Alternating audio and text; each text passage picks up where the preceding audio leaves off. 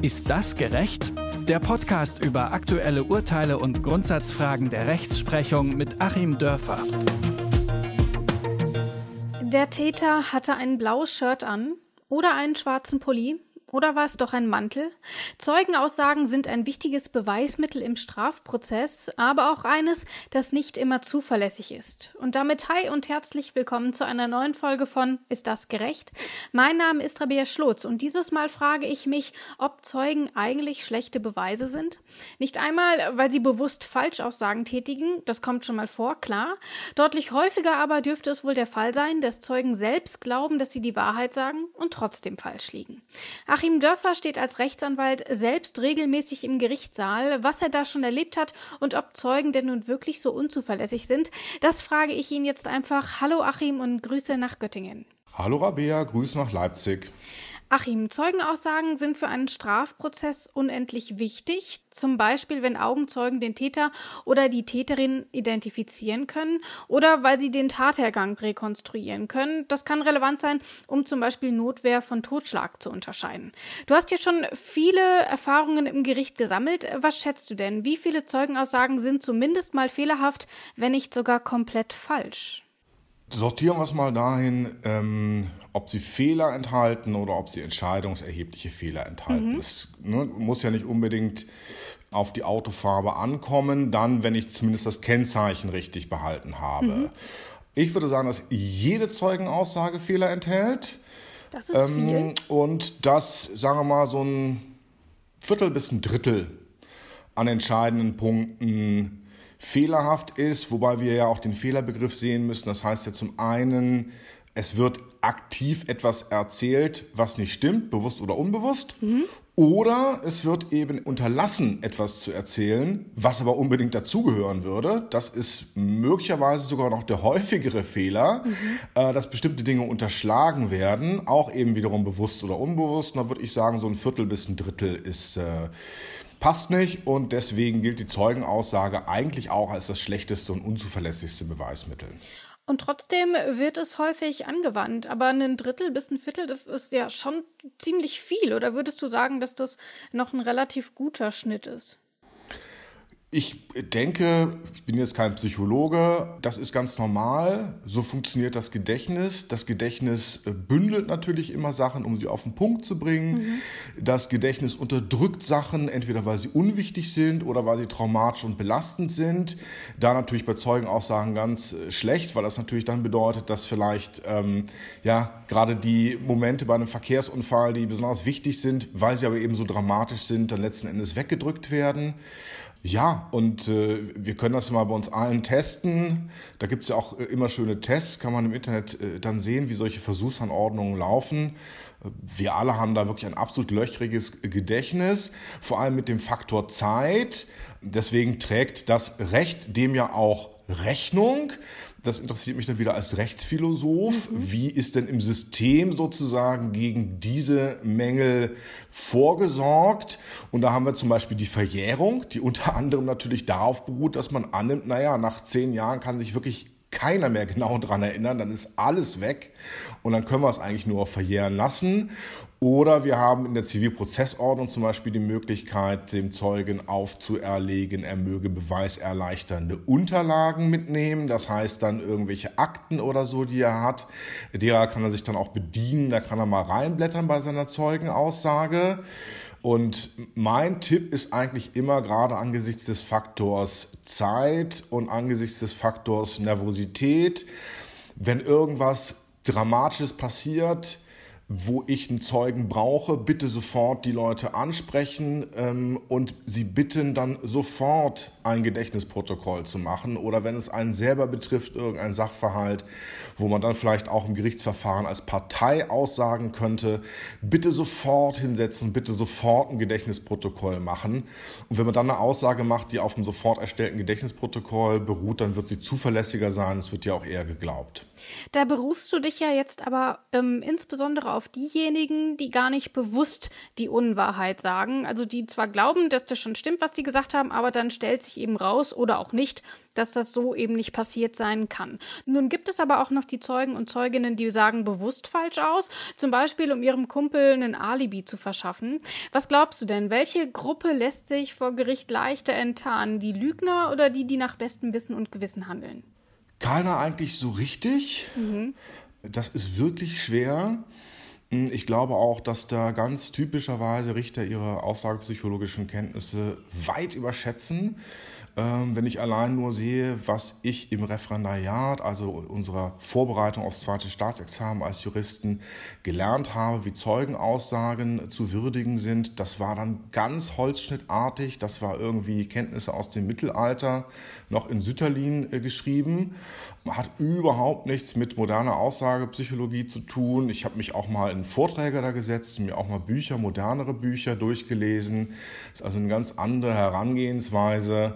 Und ja, letzten Endes, gerade wenn man das dann so macht, wie ein Richter äh, das leider oft macht, so ja, sind da so Widersprüche drin und wirkte der insgesamt so gefasst, war nicht nervös, ja, dann glauben wir ihm. Ähm, das ist ja schon Unsinn. Also der eine mhm. ist vielleicht nervös, während er ähm, nicht lügt, weil Gericht ist immer eine schlimme Situation und der andere ist eiskalt und lügt da in der Gegend rum. Und man hat es dann wirklich nur sehr, sehr selten, dass ein Gericht das wirklich reinschreibt äh, in das Urteil, dass ein Zeuge gelogen hat. Ich hatte das zuletzt, da war es wirklich ganz plakativ. Da ging es darum, dass sich zwei Leute getroffen hatten, halbe Stunde Gespräch im Büro und was dann da besprochen sein sollte. So. Mhm. Und ähm, der Zeuge, der dann da unterwegs war, hatte einen Vater, der schuldete dem anderen noch Geld. Jetzt hat der andere den Vater auf Zahlung verklagt und der Sohn, der das Gespräch geführt hatte, trat dann im Gericht als Zeuge auf und sagte, in dieser halben Stunde sei darüber gesprochen worden, äh, dass der dem Papa das Geld erlässt und ihm das Geld schenkt. Dann so fragen, was weiter besprochen wurde. Nee, nee, nichts weiter. Ein halbes Jahr später geht er zur Polizei, nachdem sein Vater den Prozess verloren hatte und das Geld doch zurückzahlen musste und mhm. erzählte dann der Polizei, in dieser halben Stunde sei er von dem anderen Typen verprügelt worden. Kein Wort davon, dass da über Geld gesprochen wurde. So, und in beiden Fällen, im zweiten Fall ist ihm soweit ansatzweise geglaubt worden, dass tatsächlich ein Strafverfahren eröffnet wurde. Und im ersten Fall war das ganz schön knapp. Das Gericht hat dann sogar noch recht wohlwollend reingeschrieben, ähm, das kann sein, dass es ein Fantasieprodukt war. Das passiert ja manchmal. Mhm. Obwohl es natürlich eine vorsätzliche strafbare Falschaussage war. Ähm, also es ist unglaublich schwer rauszufinden und man tut sich auch schwer damit, jemandem ins Gesicht zu sagen, dass er lügt. Das ist eine psychologische Barriere. Ähm, so wie das Nein sagen auch. Und da muss man sich als Anwalt dann eben überwinden und man müsste sich als Richter oder Staatsanwalt dann eben auch überwinden und wirklich die Leute damit konfrontieren und ähm, dann eben so lange weiterfragen, äh, bis man meint, man hat es ausgeschöpft. Woran liegt es denn, dass Zeugenaussagen überhaupt so häufig fehlerhaft sind? Wir haben eben ja schon gehört, ein Drittel bis ein Viertel, wo es auch wirklich um entscheidende Fragen geht. Ähm, woran liegt das? Wie kommt das da zusammen? Na, das Gedächtnis ist ja eben sehr selektiv. Und das selektive Gedächtnis kann dann noch befeuert werden dadurch, dass ähm, entsprechende Fragen falsch gestellt werden. Mhm. Man muss dem Zeugen natürlich auch helfen, in seinem Gedächtnis zu kramen. Also eine Methode, die ich zum Beispiel gelernt habe, ist erstmal ähm, ganz normal so ein bisschen Smalltalk zu machen mit dem Zeugen, bis man so eine äh, sogenannte Baseline auf Englisch äh, etabliert hat. Man also weiß, wie dieser Mensch normalerweise von seiner Körperhaltung, Mimik, Gestik, Tonfall, Grammatik, Vokabular normalerweise spricht. Mhm. So, und dann fängt man an, die Fragen zu stellen und guckt, ob es auf diesen Ebenen da irgendwelche Abweichungen und Besonderheiten gibt. Ähm, und kann dann feststellen, ja, okay, ähm, hier, das ist so signifikant, da wird auf einmal der Sprachduktus derart krass gewechselt, hier fängt er dann an zu lügen. Das ist bei denen, die lügen, äh, da ne, muss man wirklich eine saubere Technik durchführen. Mhm. Leider ist es dann so als äh, Anwalt, wenn ich das versuche, habe ich auch schon erlebt, dann sagt der Richter, was soll denn das jetzt hier, kann das mal ein bisschen schneller gehen? So, und dann ist natürlich meine, äh, mein Versuch, dann so eine äh, Vernehmungssituation zu schaffen, wo ich dann wirklich merke, stimmt das oder stimmt das nicht, ist dann natürlich an der Stelle schon gescheitert, weil der Richter wie so eine, äh, mit einer Nadel in den Luftballon da rein sticht. Und das Zweite, Großer Fehler, leider passiert das auch sehr oft, sind eben die sogenannten geschlossenen Fragen oder noch schlimmer die Suggestivfragen. Geschlossene Fragen sind Fragen, die sich nur mit Ja oder Nein beantworten mhm. lassen. Man muss und soll natürlich offene Fragen stellen. Also man sagt äh, als Richter dann, ähm, Sie wissen ja, worum es geht, um die und die Situation und Sie sollen da irgendwie auf dem Bürgersteig äh, gelaufen sein zu der Zeit. Jetzt erzählen Sie mal, wie das dann so ablief. Und dann würde man eine andere Technik, die man auch lernt bei Seminaren, wie in so einem Film, Szene für Szene, ähm, wirklich plastisch den Zeugen da durchleiten mit Fragen, weil man an der Plastizität der Erinnerung natürlich auch noch erinnern kann, ob äh, erkennen kann, ob die Erinnerung authentisch ist, ob jemand eben nur äußere Ereignisse berichtet oder ob er auch Date Details dazu noch in Erinnerung hat. Ähm, so kann man das also auch machen. Man muss dem Zeugen wirklich helfen und wie gesagt, das Schlimmste ist es, äh, Ja- oder Nein-Fragen zu stellen. Ähm, Habe ich auch erlebt. Zeuge sagt äh, bei der ersten Vernehmung durch die Polizei vor Ort, äh, er konnte die Ampel nicht sehen. Bei der zweiten Vernehmung durch die Polizei dann auf dem Revier sagte er, er konnte die Ampel nicht sehen. Bei der vierten Befragung, als es darum ging, ob eine andere Zeugin gelogen hatte oder nicht, hat er wiederum vor Gericht ausgesagt, er konnte die Ampel nicht sehen. Nur ausgerechnet dort, wo es um die Farbe der Ampel ging, in der Gerichtsverhandlung soll er gesagt haben, sie war rot. Ähm, weil der Richter nämlich eine Suggestivfrage gestellt hat, die unsicher beantwortet wird und die der Richter dann noch äh, aufgebrezelt hat zu einer klaren Aussage. Und so stand es dann im Urteil drin, das war komplett falsch. Das ist ja auch tatsächlich, du hast jetzt viel darüber gesprochen, wie es dann auch im Gerichtssaal ähm, dazu kommt. Aber es ist ja auch schon so, das fängt ja schon dann bei der Tat, sage ich mal, an. Also wenn ich Zeuge oder Zeugin werde, das ist eine Stresssituation häufig, dann habe ich es vielleicht gar nicht so richtig nicht gesehen und dann versucht das Gehirn natürlich auch das Ganze zu rekonstruieren und sagt dann, hier, dieses Bild ist am Ende rausgekommen. Ich weiß nicht hundertprozentig, wie es da hingekommen ist, aber ich bilde das jetzt einfach mal selber im inneren Auge nach und dann denkt man auch, dass man das gesehen hat. Anderes genau Beispiel so. ist, genau, und bei, wenn man selber auch ähm, Opfer eines Überfalls zum Beispiel wird, dann fokussiert man sich auch seltener auf das Gesicht des Täters oder der Täterin, sondern eben zum Beispiel auf das Messer oder eine andere Waffe, die auf einen gerichtet wird. Also auch das führt dann natürlich dazu. Hinzu kommt dann, du hast es vorhin schon angesprochen, die langen Zeiträume, aber eben dann beispielsweise auch ähm, schlechte Polizeiarbeit, eben zum Beispiel, dass ähm, eben solche Suggestivfragen gestellt werden oder dass einem schon Sachen in den Mund gelegt werden oder falsch interpretiert werden. Wenn man sich das Ganze mal anhand von zwei Beispielen ähm, veranschaulichen möchte, ich erkläre es einfach mal. Eins davon stammt von Gary Wells. Er ist Psychologe und einer der renommiertesten Forscher zu Augenzeugenaussagen. Und er hat mit Gegenüberstellungen gearbeitet. Zum Beispiel hat er eine solche Gegenüberstellung nachgestellt. Zuvor hatten Probanden und Probandinnen ein Video gesehen und dann sollten sie die Person aus dem Video aus einer Reihe von Menschen identifizieren. Was denkst du denn? Wie ist es ausgegangen? Äh, verheerend ist das ausgegangen, weil die Leute nach Intuition gehen, sich auf ihre Intuition verlassen und äh, durch ihre Intuition in die Irre geleitet werden. So kann man es zusammenfassen. Tatsächlich war es nämlich so, dass 70 Prozent der Befragten tatsächlich eine ähm, Person identifiziert haben. Da könnte man ja meinen, das ist eigentlich ein guter Wert. Aber jetzt kommt der Hammer. Die Person, die in dem Video zu sehen war, war gar nicht unter diesen Menschen bei der Gegenüberstellung. Das heißt, es wurde zu 100 Prozent eine falsche Person identifiziert. Und daraus hat man eben gelernt, dass ähm, diese ähm, Gegenüberstellungen eben nicht so ablaufen, dass man fünf Leute gleichzeitig sieht, sondern dass man das zum Beispiel nacheinander machen muss.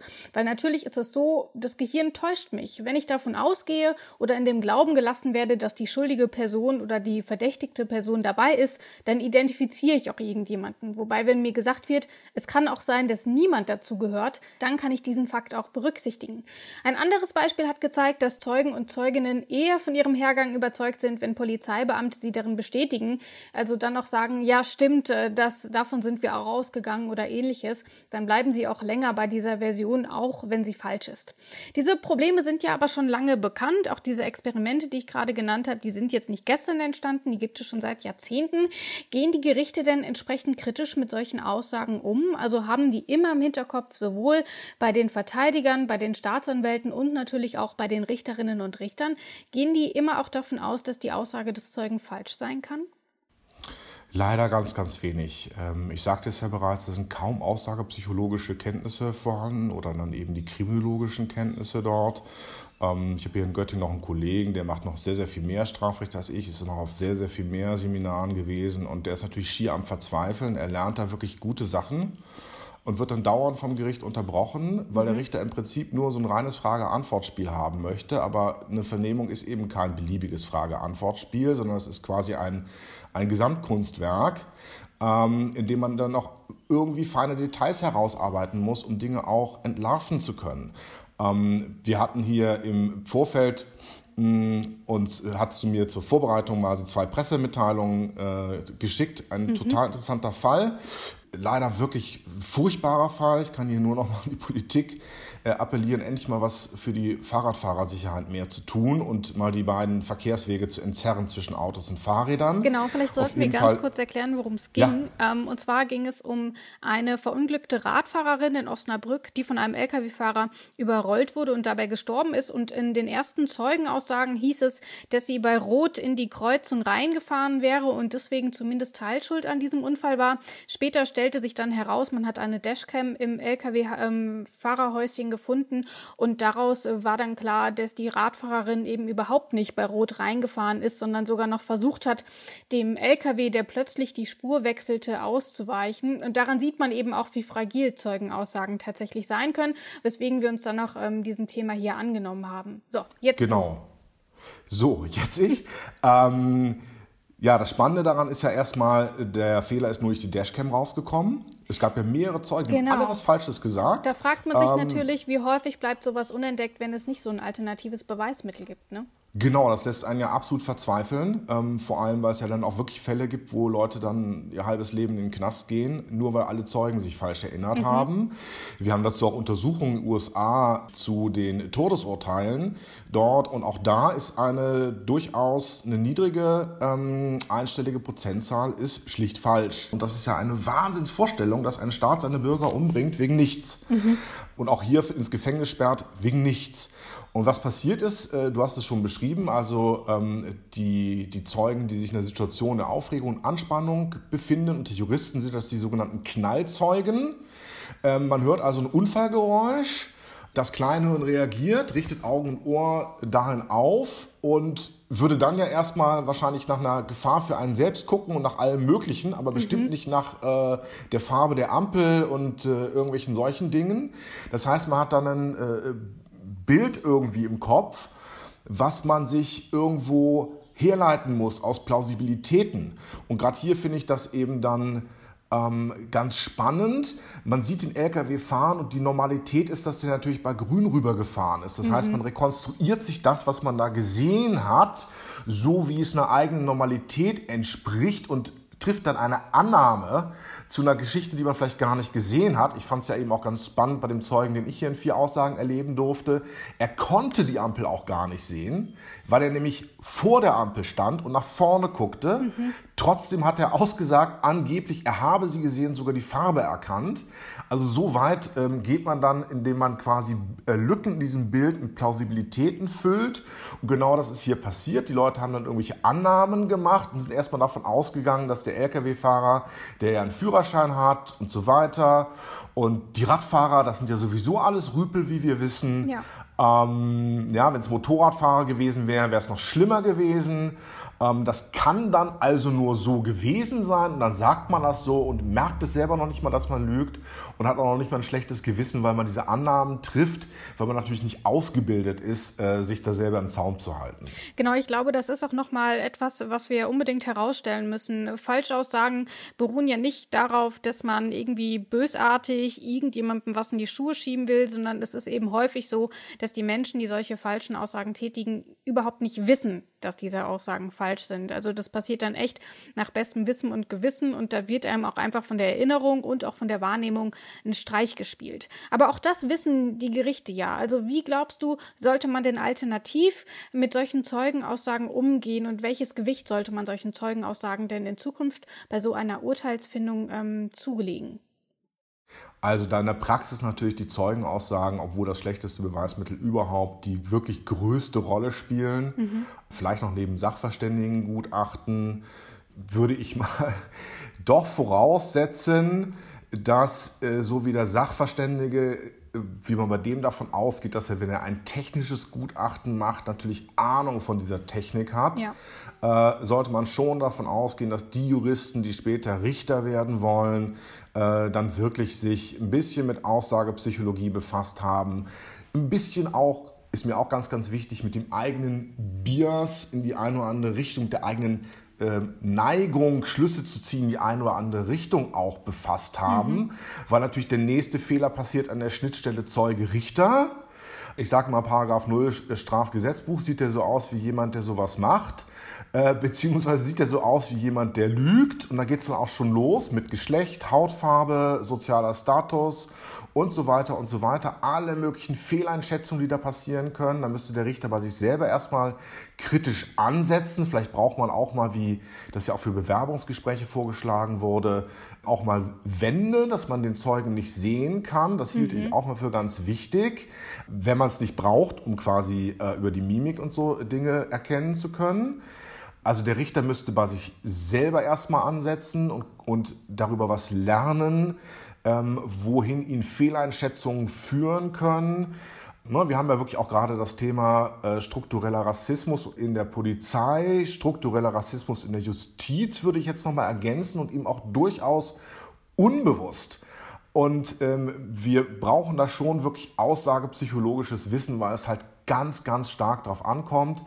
Ich habe mit so einem altgedienten Bundestagsabgeordneten, der längst nicht mehr im Parlament sitzt, gesprochen, der äh, jetzt in seinem Ruhestand sagt, das eine Ding, was ihn echt bewegt, das ist die Zahl der Fehlurteile in diesem Land. Mhm. Gerade durch Fehldeutung von Zeugenaussagen.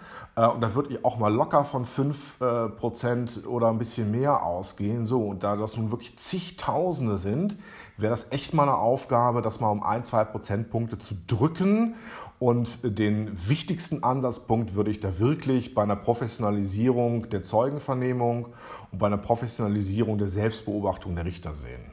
Wir nehmen also mit, äh, Zeugen sind wichtig für den Strafprozess. Sie sind eines der wichtigsten Beweismittel in so einer Verhandlung.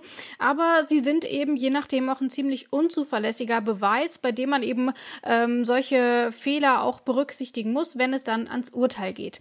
Woran das liegt und wie die Gerichte in diesem Kontext umgehen sollten, das hat uns Achim Dörfer erklärt. Wer zum Thema mehr erfahren will, dem kann ich nur die Werke von Gary Wells äh, ans Herz legen. Die sind zwar schon ein bisschen älter.